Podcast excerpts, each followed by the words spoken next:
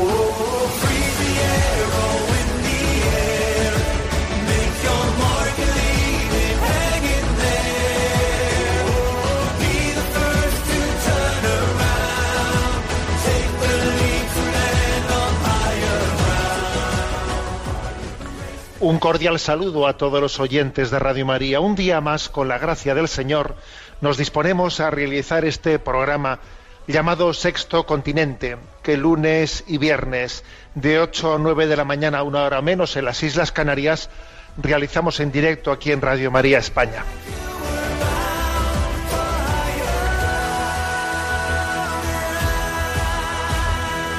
Hemos concluido la octava de Pascua con la celebración de la Dominica in Albis, con este domingo de la Divina Misericordia que nos ha traído una gran noticia. Señores, la gran noticia es que ya no son ocho las bienaventuranzas. Las bienaventuranzas son nueve.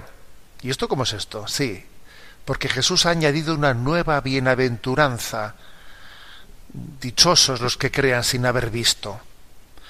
Luego ya no es únicamente bienaventurados los pobres de espíritu, los mansos, los que lloran, los que tienen hambre y sed de la justicia, los misericordiosos, los limpios de corazón, los que trabajan por la paz, los perseguidos por causa de la justicia. Jesús ha añadido una nueva bienaventuranza.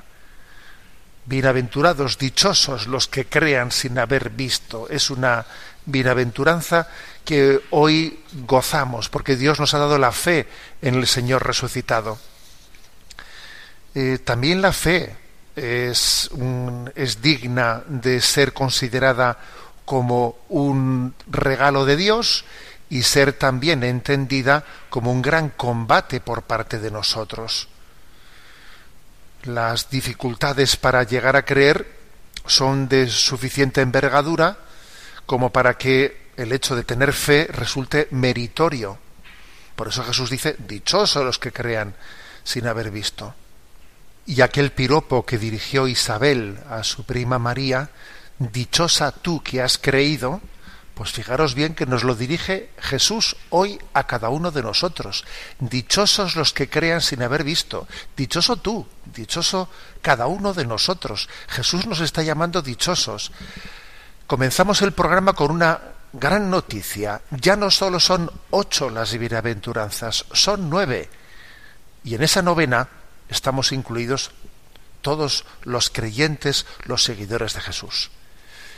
Sexto, Continente es un programa que tiene interacción con los que son usuarios de redes sociales a través de Instagram y de Twitter con la cuenta arroba obispo munilla, con los que son usuarios de Facebook a través del muro que lleva mi nombre personal de José, José Ignacio Munilla. Recuerdo que hay una página web multimedia en ticonfio.org en la que tenéis entrelazados a vuestra disposición todos los materiales que se van generando de evangelización. Y recuerdo también que los programas anteriores de Sexto Continente, que son también muchos los que lo, escuchan en diferido, pues los tenéis a vuestra disposición tanto en el podcast de Radio María como en, este, en esta página web que os he dicho en ticonfio.org, donde allí pues hay un apartado que dice Sexto Continente y allí todo queda grabado en iVox también. Bien, pues este es el, este es el saludo inicial y en el programa de hoy, pues voy a, vamos a dedicar el programa de hoy de una manera más amplia a la atención de consultas de los oyentes, que supongo que uno estará diciendo, usted siempre dice eso, pero al final nos quedamos sin tiempo para la pregunta de los oyentes. Pues tenéis razón. Vamos hoy, para que no nos pase eso, a dedicar un largo rato desde el inicio a las preguntas de, los oyentes, que sabéis que podéis hacer llegar al correo sextocontinente arroba radiomaria.es. Tenemos en la emisora a Yolanda y a ella le vamos a pedir, además de felicitarle, ¿no? Pues también la Pascua, bueno, pues que nos vaya presentando las preguntas que hemos seleccionado. Adelante, Yolanda. Buenos días, monseñor, y feliz Pascua también. María Álvarez nos comparte. Hola, soy una mujer de 30 años. Dada la situación actual que estamos viviendo del coronavirus, me surge la siguiente pregunta. A nivel espiritual me siento un poco perdida, porque no paro de pensar si esto es algo así como el diluvio, como dijo el Papa en su bendición del otro día, Urbi et Orbi. No hemos sabido escuchar sus llamadas, no hemos hecho caso de las guerras, de los sufrimientos de los otros, solo nos preocupábamos por tener salud en un mundo enfermo, y es verdad, hemos sido y somos muy egoístas, solo nos preocupamos de lo nuestro y de nuestros seres queridos. ¿Es esto una llamada, un castigo? Yo sé que el Señor no nos castiga ni nos manda el mal, pero pienso si tal vez Él lo está permitiendo para que aprendamos y mejoremos. Al mismo tiempo creo que el estar encerrados cada uno en sus casas, sé que es la única manera que tenemos de evitar los contagios, pero va en contra de lo que Él siempre nos dijo, de salir, de evangelizar, ayudar a los demás, y la solución a todo esto pasa por quedarnos aislados. ¿Y no acabaremos entonces siendo aún más egoístas? Tantos interrogantes son los que me alejan del Señor. Suele pasar cuando no entendemos por qué pasan las cosas, por qué permite el sufrimiento, es cuando se sufren las crisis de fe. Muy agradecida por su programa, nos ayuda mucho y nos da fe en estos momentos de dudas. Saludos. Bueno, con respecto a la consulta eh, de María de María Álvarez, vamos a ver, es ha sido bastante frecuente en estos días eh, a la hora de querer hacer como una lectura a la, a la luz de la fe, ¿no? De lo que de esta prueba que vivimos hacerse la pregunta no la pregunta bueno esto eh, que responde no responde a un castigo de Dios por el hecho de que la humanidad no va por el camino correcto eh, qué quiere Dios nos Dios nos quiere corregir eh, a través de, de, esta circunstancia tan dolorosa para que el mundo eh, pues como hay tantos pasajes bíblicos no dice pues Yahvé corrigió, o sea, Yahvé corrigió a Israel, etcétera, ¿no? Y le envió una plaga, ¿eh? o sea, que quiero, quiero decir que el lenguaje eh, en la Sagrada Escritura de que Dios utiliza las correcciones, utiliza los castigos para que su pueblo vuelva al buen camino, sí forma parte, ¿no? del lenguaje que utiliza la revelación. ¿eh? Lo que ocurre es que las palabras los términos, en este, en este caso concreto la palabra castigo, no únicamente significa lo que etimológicamente significa. Sino también las palabras suelen estar de alguna manera pues imbuidas de lo que la cultura de ese momento les, las ha valorado o las ha infravalorado. Entonces, como en este momento la cultura en la que vivimos, pues el, con, el concepto de autoridad, ¿no? de autoridad paterna o de, o de autoridad moral eh, se ha puesto muy en crisis, no se ha criticado y estamos en una sociedad muy igualitarista, ¿no? igualitarista en la que lo que se ha, se ha subrayado es la libertad, la libertad. Eh, entonces, claro, la palabra castigo es una palabra que está de, vamos, denostada, es súper antipática. Y como Dios es fuente y autor de todo bien, pues entonces decimos, no, no, Dios no castiga. A ver, lo que ocurre es que nosotros las palabras las utilizamos, las hemos contaminado, las palabras las hemos contaminado de la cultura del momento. Las palabras, por desgracia, hoy en día no significan lo que etimológicamente significan, que eso es una palabra, no, sino que las hemos contaminado de la cultura del momento. Y entonces hoy es súper antipático ¿eh? pues decir pues que, que este es un castigo de Dios para corregirnos. Pero sin embargo, sin embargo, es que las cosas eh, bien entendidas en su, en su sentido más profundo son sencillas un padre y una madre eh, pues cuando corrigen a su hijo, cuando le castigan a su hijo, están haciendo un acto de amor, pero vamos, un acto de amor muy grande, se están mortificando ellos mismos, ¿no? Por el bien de su hijo. ¿eh? O sea, el castigo no es eh, un signo de, bueno, pues de, de desamor o de displicencia o de, no, no, es todo lo contrario, ¿no? Pero también es verdad que, que, nos movemos en la cultura en la que nos movemos y entonces tenemos que hacernos entender bien para que la gente no entienda lo contrario de lo que queremos decir, ¿no? Por eso, bueno, pues eh, quizás los términos que solemos utilizar hoy en día en esta cultura tan refractaria, ¿no? al sentido de la autoridad, al sentido de, de los castigos, etcétera, las, los términos que solemos utilizar son más bien términos como de llamada corrección, si Dios nos llama, en todas las circunstancias que, que, ocurren, Dios nos está llamando, nos está llamando a corregirnos, a comenzar una vida nueva. Entonces, bueno, pues, que, pues utilicemos quizás la palabra llamada, ¿eh? sea, pero lo importante no es tanto el término, ¿eh? el vocablo, sino lo que queremos decir, ¿no? Y el vocablo lo que dice es que en todo cuanto acontece, Dios eh, lo permite, una cosa es la voluntad positiva de Dios, ¿no? Por ejemplo, la voluntad positiva de Dios es que seamos santos. Y otra cosa es la voluntad permisiva de Dios. O sea, Dios no ha mandado un virus, ¿eh? No, pero Dios ha permitido que ese virus surja, lo ha permitido porque quiere un bien de eso, nos está llamando a través de esta circunstancia a un bien que es a la santidad. Se distingue entre la voluntad positiva y la voluntad permisiva.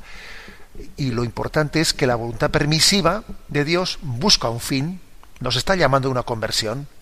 Está diciendo, vamos mal por este camino, tenemos que volver a fundar la sociedad con otros valores distintos. ¿eh? Bueno, bien, he dicho esto, bueno, luego la, la, última parte de la pregunta de María Álvarez se refería a, bueno, a que, claro, pues esta situación nos pide que estemos confinados y por otra parte, pues el vencer el egoísmo es salir de nosotros mismos fuera, ¿no? Entonces, no es esto contradictorio, porque si tenemos que estar aquí confinados, esto nos puede hacer más egoístas todavía. En vez de salir de nosotros mismos a los demás, bueno, yo creo que en esto que, esto no es así, María, eh, no es así, porque en el fondo vencer el egoísmo es en gran medida no hacer lo que nos apetece en cada, en cada momento. Y lo que nos apetecería en este momento pues es sencillamente eh, pues saltarnos las normas de confinamiento y hacer lo que nos dé la gana.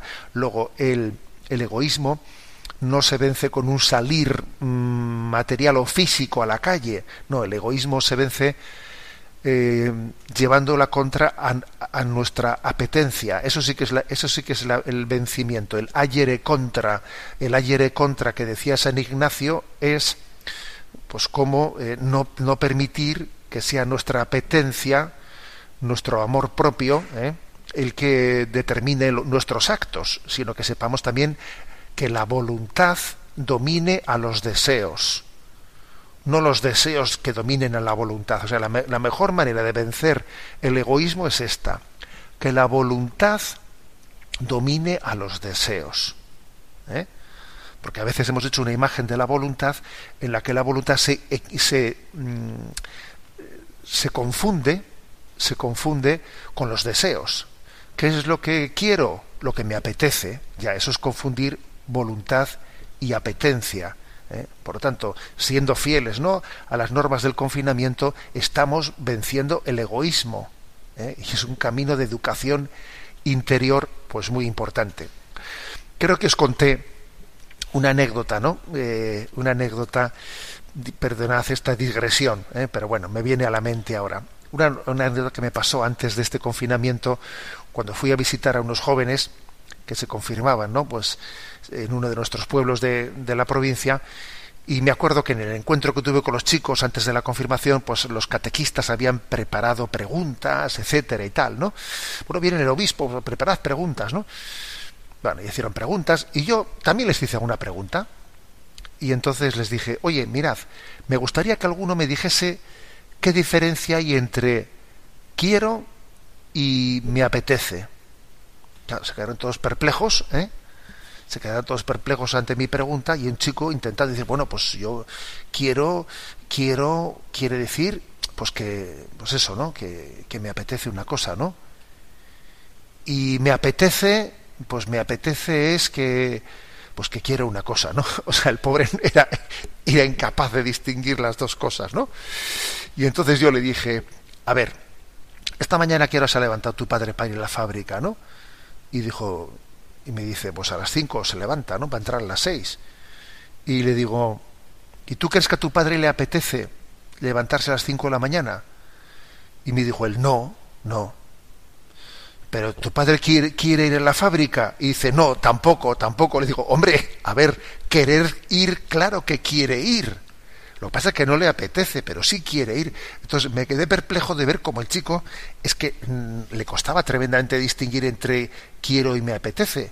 Claro, yo el ejemplo que le había puesto me parecía que era el ejemplo perfecto para que él respondiese, no, a mi padre no le apetece levantarse a las cinco, pero sí quiere levantarse a las cinco. ¿eh? Pero él decía, no, tampoco quiere, sí quiere. La prueba es que lo hace. La prueba es que pone el despertador, la prueba es que dice, tengo que hacerlo, sí quiere aunque no le apetece esta distinción, que es básica, básica, es que nuestra sociedad la, le cuesta mucho, muchísimo entenderla, ¿no? Por esto digamos esto, o sea, en este momento, quedándonos en casa, o sea, obedeciendo una, una normativa, estamos educando nuestro egoísmo, claro que estamos educando nuestro egoísmo, porque es el ayer contra a nuestras apetencias y es la voluntad, la voluntad la que educa los deseos. Bueno, Damos paso a la siguiente consulta. Borja Gutiérrez Ubarrechena nos escribe, soy asiduo oyente de su gran programa Sexto Continente. Tengo 47 años y nací y vivo en San Sebastián. Le escribo porque tengo una duda sobre el mérito de San José, que me permito exponerle a continuación.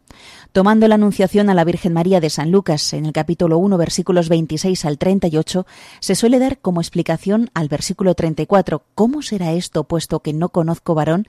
Que si la Virgen María pregunta esto, ha de ser porque había decidido junto a San José vivir su matrimonio en perfecta continencia. Yo tengo fe absoluta en la virginidad de nuestra Madre, pero no tanto en que ella hubiera decidido junto con San José vivir su matrimonio en castidad antes de desposarse. Prefiero pensar que la citada decisión fue posterior a la anunciación del ángel Gabriel al sí de la Virgen María y a la decisión por parte de San José de no repudiar a la Virgen y de aceptarla en su casa como su esposa. Ello sumaría aún más mérito a la vida de la Santísima Virgen María y sobre todo a la de San José. El varón bienaventurado y feliz, en este supuesto, habría modificado más grandemente su plan de vida ante la voluntad de Dios, ya que se mantendría en castidad no por decisión propia, sino por respeto a la Madre del Altísimo. Y si este supuesto fuese cierto, estaríamos cometiendo una injusticia con San José. Le ruego me arroje luz sobre el tema. Muchas gracias por su tiempo y que Dios le bendiga. Bueno, es interesante la consulta de Borja, ¿eh? porque ciertamente lo que nuestra fe dice, o sea, lo que proclama el dogma de la Iglesia Católica es la, el dogma de la virginidad de María. La Virgen María fue virgen antes del parto, en el parto y después del parto. ¿eh? Bueno, entonces, mm, cuando ese versículo, el versículo de Lucas 1.34 dice, ¿no? Cuando el, el ángel le anuncia, ¿cómo será eso? Pues no conozco varón, mejor dicho, cuando la Virgen le responde eso al ángel, ¿cómo será eso? Pues no conozco varón. Bueno, pues a veces hemos hecho, yo también lo he hecho, ¿eh? A veces hemos, hecho la interpretación de que esa frase podría indicar eh, el hecho de que María y José pudiesen tener una especie de pacto, un acuerdo de vivir de aunque, aunque exteriormente en, un, en una estructura matrimonial con un, compromiso de vivir en continencia. ¿Mm? Ha habido alguna, algún especialista como Danielú, un cardenal de la Iglesia Católica muy especialista en los evangelios de la infancia, que estudió esto, de si podía darse, ¿no? Si podía eh, darse en aquel contexto judío algunos algunos eh, ambientes mm, de quienes esperaban la llegada del Mesías que pudiesen hacerlo con una especie de, de ofrenda a Dios de, con esta estructura, ¿no? Exteriormente viviendo como si fuesen matrimonio, pero interiormente habiendo tomado la decisión de vivir renunciando a su unión, a su unión eh, sexual, a su abrazo sexual, ¿no? Bueno, eh, es una hipótesis, es una hipótesis. Eh, la, el dogma de la Iglesia Católica sobre la virginidad perpetua de María no está basado en ese versículo, no, no está basado en ese versículo. Aunque ese versículo significase otra cosa, por ejemplo, ¿Cómo será eso? Pues no conozco varón. Pues porque, a ver, porque, porque yo no estoy todavía, estaban desposados, pero todavía no se había celebrado las bodas. Luego no conozco varón, porque yo no tengo ahora relación con ningún hombre, ¿no? Podía perfectamente también significar esto otro, diciendo que todavía no estaba casada. ¿eh? Mm, bueno, por lo tanto, eh, lo, que dice Borja, es legítimo, absolutamente legítimo, decir que, que bueno, pues que José y María tenían previsto vivir eh, como un matrimonio absolutamente abierto, ¿no? Pues a su a su entrega y a su abrazo de amor, pero que al, al acontecer lo que aconteció, en ese momento José entiende que hay un designio tan grande, ¿no? tan grande hacia María, pues que él debe de mm, dar un paso atrás o dar un paso a un lado y es cuando el ángel le dice no tenga más miedo en tomarla como esposa, él la toma como esposa, pero pero viviendo en, en, continencia, ¿no? renunciando al encuentro sexual con ella. ¿Por qué? Pues porque María ha sido, ha sido elegida por Dios para ser la madre de Dios y José entiende que él, eh, que él tiene que tener una relación con María absolutamente diferente. ¿no? Y es en este momento cuando cambian la decisión, no que la tuviesen previamente tomada, sino que en el momento de, la anunciación y viendo ¿no? el designio que Dios tenía con María, cambian su, cambian su designio y lo adaptan. ¿no? Bueno, quizás eh, lo que dice Borja, eh, quizás lo que no sé si estoy plena, plenamente de acuerdo con él, es que, bueno, que esto tiene mucho más mérito, ¿no? que lo anterior, ¿eh? y que sin eh, me refiero que el hecho de que hayan cambiado ¿no? sobre la marcha el plan que tenían de, ser un matrimonio ¿no? plenamente entregado en el abrazo en el abrazo de, amor sexual eh, han cambiado ese plan y que esto tiene más mérito que el que hubiesen tenido pues en, si hubiese sido una decisión previa de ellos antes de que Dios se lo anunciase bueno es que ese concepto de mérito yo me parece que que no es aplicable a una cosa así. Ambas hipótesis, ambas hipótesis serían de, de, unos corazones absolutamente entregados y, y, plenamente consagrados a Dios de una u otra manera. No creo que sea una cuestión de cuál de las dos hipótesis tenga más mérito, pero sí decir que está muy bien dicho lo que ha dicho Borja, que eh, bueno pues que el dogma de la de la virginidad de María la Virgen María fue virgen antes del parto, en el parto y después del parto, no está basado en la interpretación de ese versículo, ¿cómo será eso? Pues no conozco varón. No. Ese versículo puede significar varias cosas y la Iglesia ha llegado ¿no? a esa definición del dogma pues por la visión en conjunto ¿no? del designio de Dios hacia María, no por la interpretación de un versículo en concreto. Bueno, esta reflexión de Borja yo creo que se merece el que ahora nuestro descanso musical, pues lo hagamos con San José. ¿eh? se, lo, consagremos a Él, se lo, nos sirvamos de Él para ponernos en presencia de Dios. Escuchamos esta canción interpretada por don Gonzalo Mazarrasa. Un día más hay que trabajar. Últimamente las cosas no nos van tan mal en el taller. Sigue igual, aunque los años pasan y yo me canso más. Pero ahora está es un hombre ya. Si vierais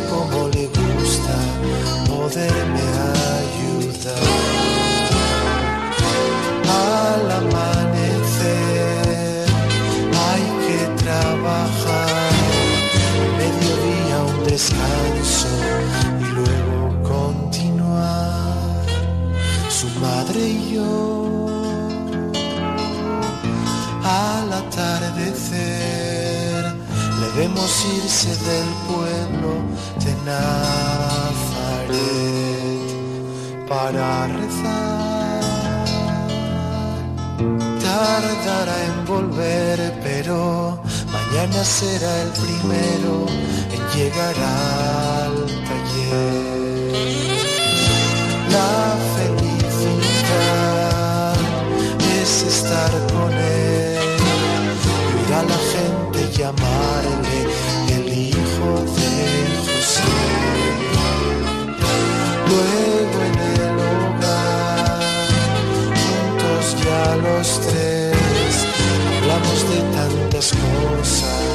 de su niñez.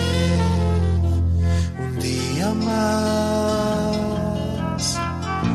hoy igual que ayer, aunque ya todo es distinto gracias a la fe, la eternidad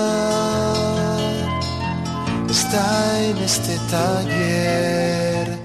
El Dios que creó los cielos trabaja en él. El Hijo de Dios, el Rey de Israel, el carpintero del pueblo, el Emmanuel. Miradle sudar,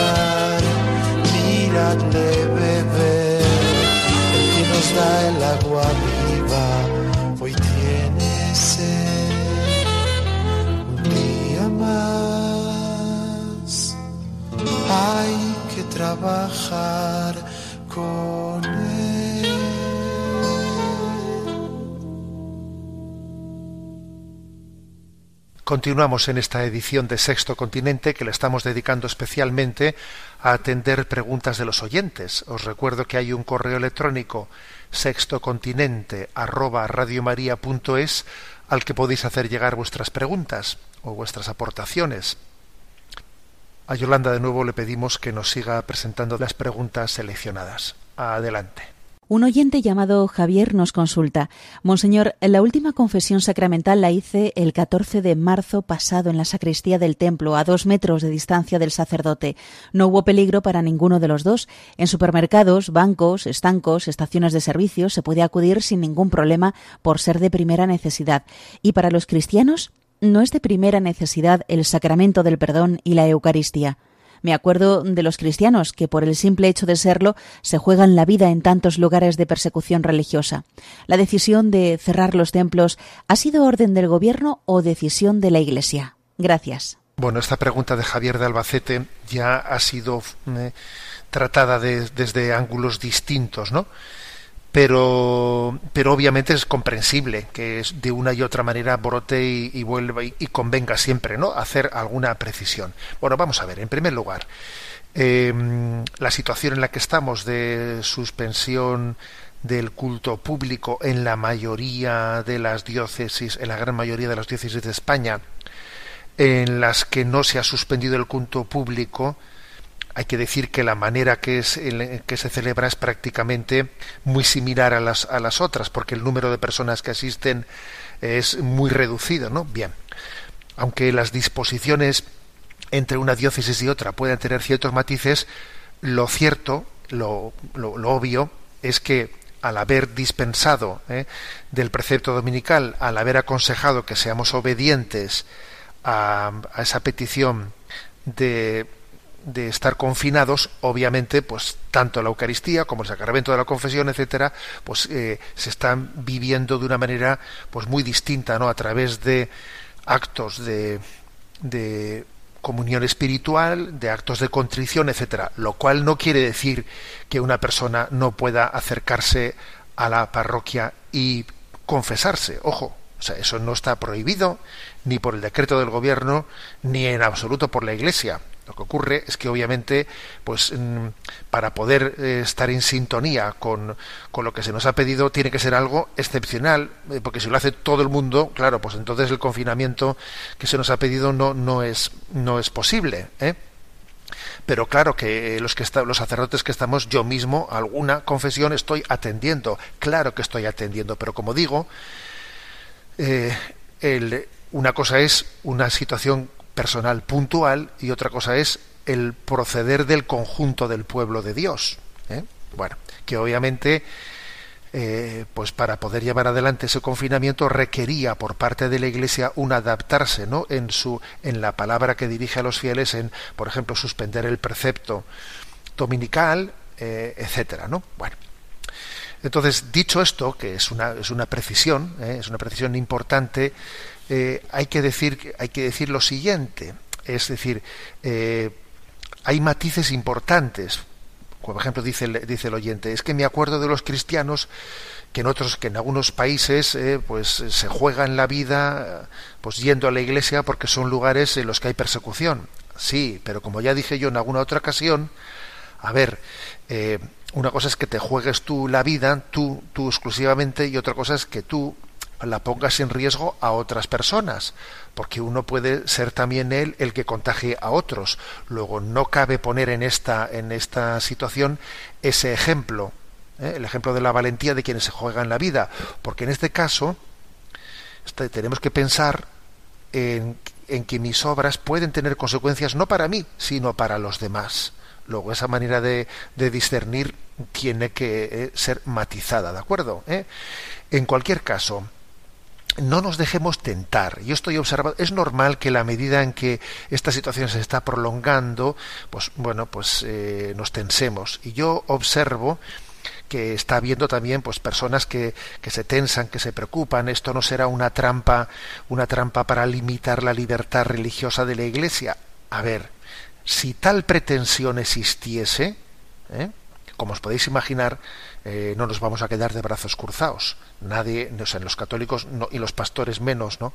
No vamos a admitir que, que esta emergencia sanitaria sea utilizada por nadie contra, la contra el ejercicio de la libertad religiosa. ¿eh? O sea que, entonces, a ver, no, no tengamos, ¿no? No tengamos, o sea, no confundamos eso. Yo entiendo que esto se va prolongando, que, que nosotros genera tensión, quizás también tendrá que haber alguna persona que ella, por su situación particular, deba de recurrir a celebrar los sacramentos ella, pero tenemos que seguir manteniendo las disposiciones eh, que, hemos, que hemos adoptado generales de colaboración con el bien común. ¿De acuerdo? ¿Eh? Creo que este, esto es lo básico eh, en esta respuesta, que como digo, no es una respuesta eh, la primera vez que lo hago, porque, eh, porque es recurrente de una y otra manera eh, hacer esta pregunta.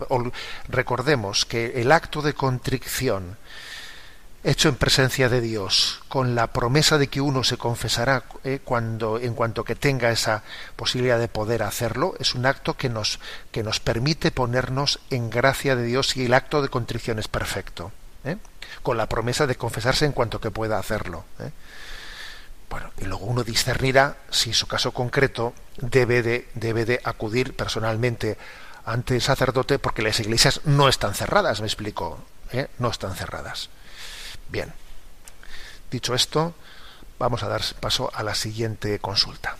Marcial de Oviedo comparte. Me planteo dónde está la frontera entre abrirse a la renovación y permanecer fiel a nuestras raíces. Entiendo que el ideal es el de estar abiertos a los avances sin que esto suponga la pérdida de identidad. ¿Alguna pista para encontrar ese equilibrio?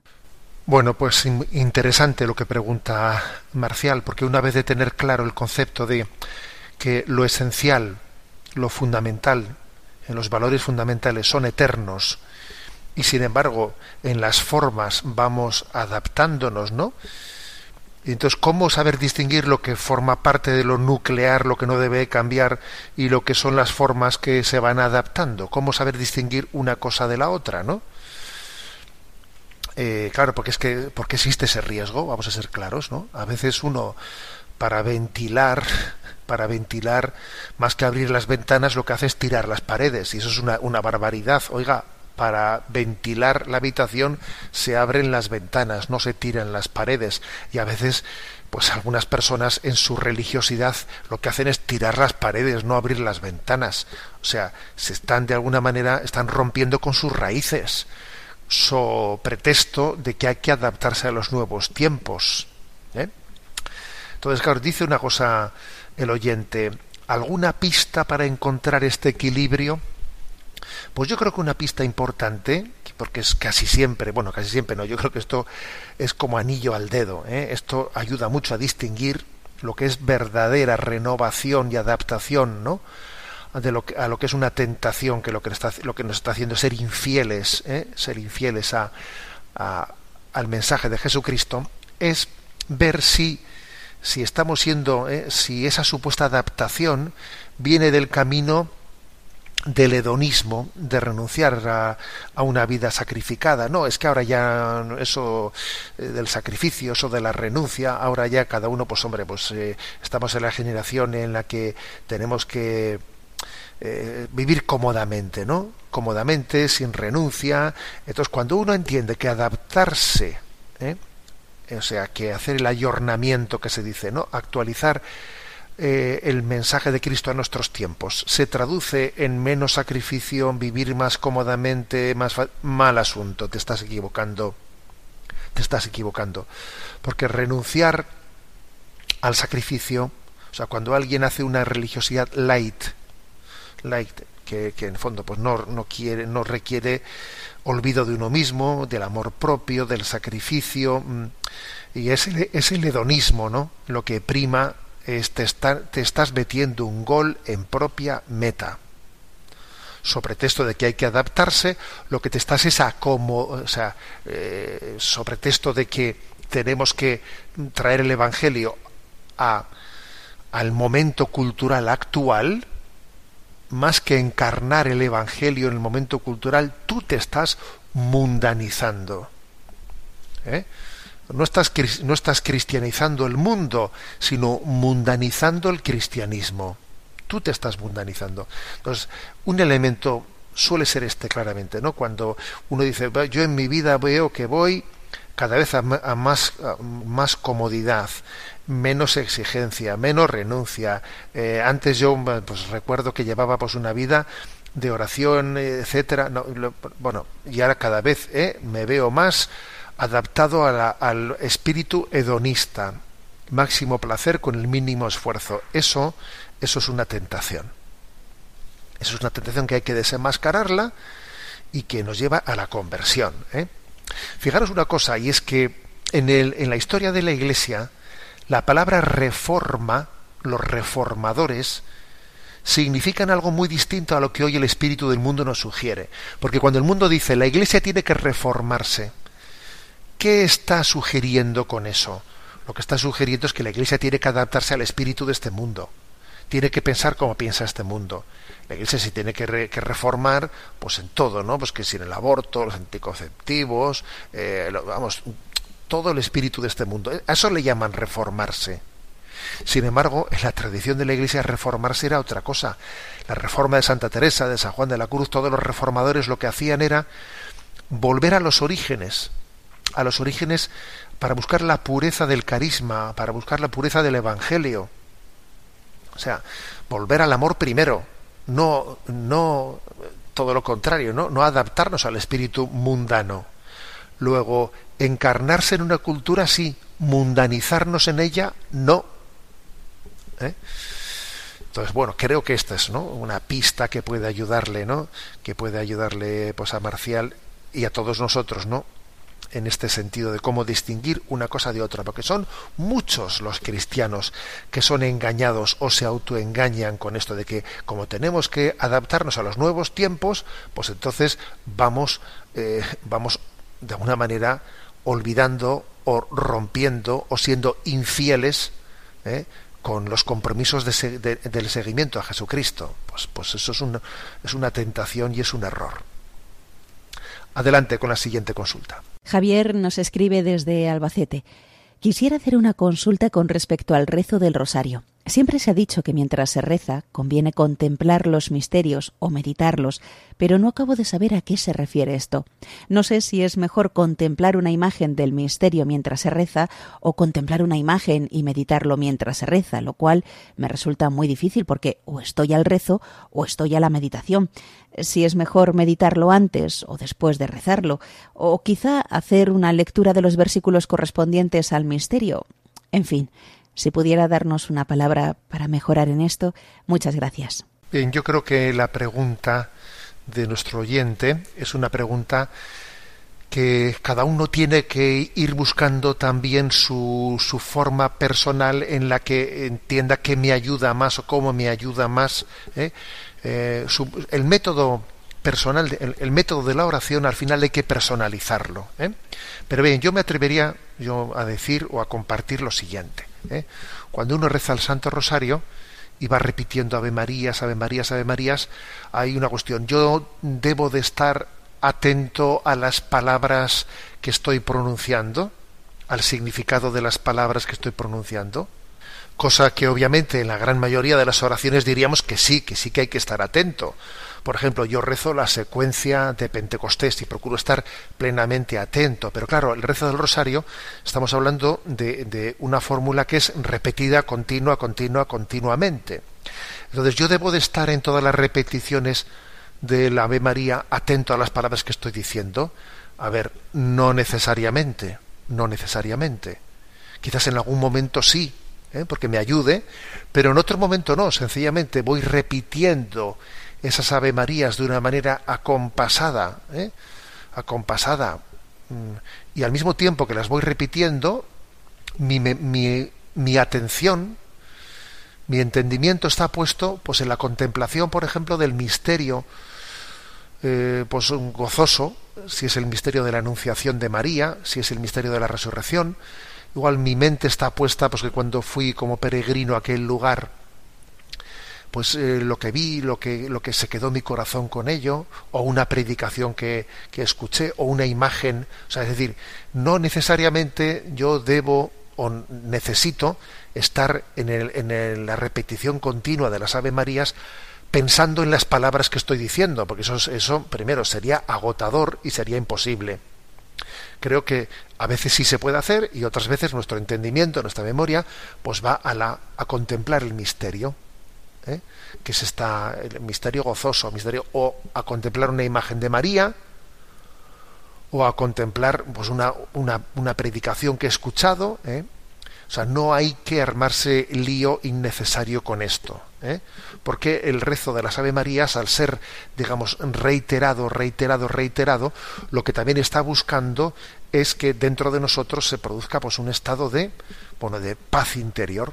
Es como, como si fuese un respirar, ¿eh? un acompasadamente sirviéndonos de las Ave Marías que nos pongan en presencia de Dios y una vez que estamos en presencia de Dios ya, pues bueno, pues, pues en, nuestra mente en el vacío ni puede ni debe de estar.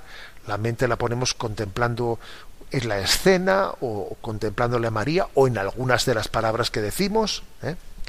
Pero como digo, al final los métodos de oración tienen que ser personalizados y cada uno tiene que ver lo que más le está ayudando en ello. Tenemos el segundo descanso musical. Si en el primero nos hemos dirigido a José, ahora nos dirigimos a María.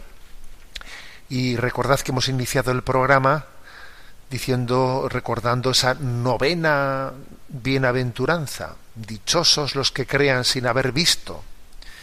María es bienaventurada. Dichosa tú, María, que has creído.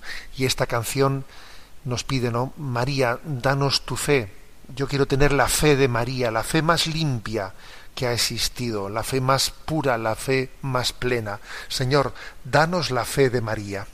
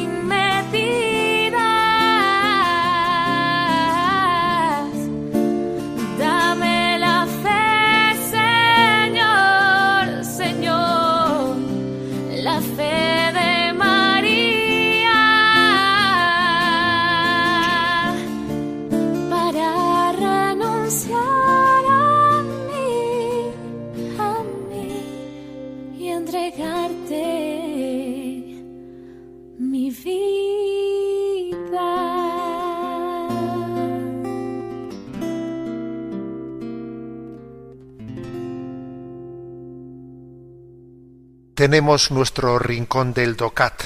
Nos toca el punto 189. ¿Qué es un precio justo? Se puede decir que un precio justo es aquel que se acuerda en una negociación libre en consideración de la oferta y la demanda. Aun así, son muchos los factores que pueden distorsionar este acuerdo. Engaños, carencias de información, monopolios de vendedores o compradores, situaciones de emergencia de los socios, etc.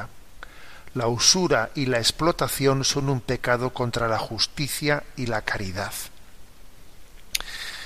Por lo tanto, algún criterio, uno de los criterios ¿no? importante, no el único, pero importante, para que un precio pueda considerarse justo, es que haya, dice, un, un marco de acuerdo, un marco de acuerdo entre eh, la calidad, la calidad y el precio. Eh, El, el- acuerdo generalmente suele venir siempre acompañado de, de una reflexión conjunta, ¿no? Pero por desgracia, eh, a veces el, el precio justo eh, ni, ni siquiera existe como concepto. Sencillamente es lo que hay, lo tomas o lo dejas, ¿eh? lo tomas o lo dejas. Y hay muchos elementos, ¿no? Muchos elementos que, eh, que pueden indicar que un precio sea abusivo o que entre dentro del concepto de usura. Por ejemplo, cuando alguien se sirve de situaciones de emergencia, ¿eh? pues eso, que lo hemos visto, ¿no? Que hay una guerra, entonces aprovechando la guerra, eh, se suelen hacer, aprovechando la guerra, las mayores fortunas. Personas que en ese momento, pues eso, ¿no? A producir una cosa que me voy a forrar, ¿no? O, por ejemplo, una pandemia, una pandemia y ves tú ahí que pues eso que unos que han conseguido unas mascarillas las venden a no sé qué las revenden a no sé qué precio no pues es una usura obviamente eso no es un precio justo es un pecado de usura ¿eh? contra la justicia y contra la caridad no el tema de los monopolios obviamente el tema de los monopolios o sea el que no puede haber una justa competencia. Si no existe una justa competencia es muy fácil que uno caiga en la tentación de ser usurero. Es que el precio justo, claro que es verdad que lo tenemos que tomar por razones éticas, no por razones morales, pero también el hecho de que yo tenga competencia me ayudará a no caer ¿eh? en tentaciones. Tendré que ajustar mi precio, el precio que yo pongo las cosas porque hay competencia. Eh, las faltas de información, el hecho de que a alguien se le venda una cosa pero no, no se le ha explicado todo la, letra pequeña. Esa no explicación de la letra pequeña, pues fácilmente entra en unos conceptos de, digamos, de, de inmoralidad, ¿eh? de inmoralidad. Como digo, ¿eh? garantiza mucho pues el hecho de que haya un acuerdo. Supongo que a muchos de vosotros os será conocido la existencia de la red de tiendas llamadas de, comercio justo. ¿eh? Es una red de tiendas que tiene este nombre, comercio justo, ¿no? No es exactamente precio justo, sino comercio justo. Bueno, eh, tienen, como digo, por objeto mejorar el acceso al mercado de los productores más desfavorecidos, cambiando las reglas vigentes de comercio ¿no? internacional. Y los artículos del comercio justo llegan hasta el consumidor a través de una serie de cadenas de establecimientos comerciales y de tiendas en online cuya característica suele ser la de que han renunciado voluntariamente a parte de sus márgenes para que le quede mayor beneficio al productor. ¿eh? Así se llaman las tiendas de comercio justo. Comenzaron allí en el año 1669 en Holanda y en Alemania, Suiza, los países así del, norte de Europa, y a España llegaron en el año 1990. No es que existan muchas tiendas, creo, creo recordar que en España hay unas 80 tiendas ¿no? de comercio justo, y el volumen de venta que tengan, pues seguro que será pequeñísimo, por no decir eh, simbólico. Pero, aunque sea simbólico, eh, creo que, que hacen un bien al conjunto de la sociedad, y es que caigamos en cuenta de que a veces eh, pues no existe la suficiente sensibilidad en el comercio para garantizar un precio justo, ¿eh? un precio justo que era el tema que este punto 189 del DOCAT hoy ha tratado. Tenemos el tiempo cumplido. Me despido con la bendición de Dios Todopoderoso, Padre, Hijo y Espíritu Santo, descienda sobre vosotros Alabado sea Jesucristo.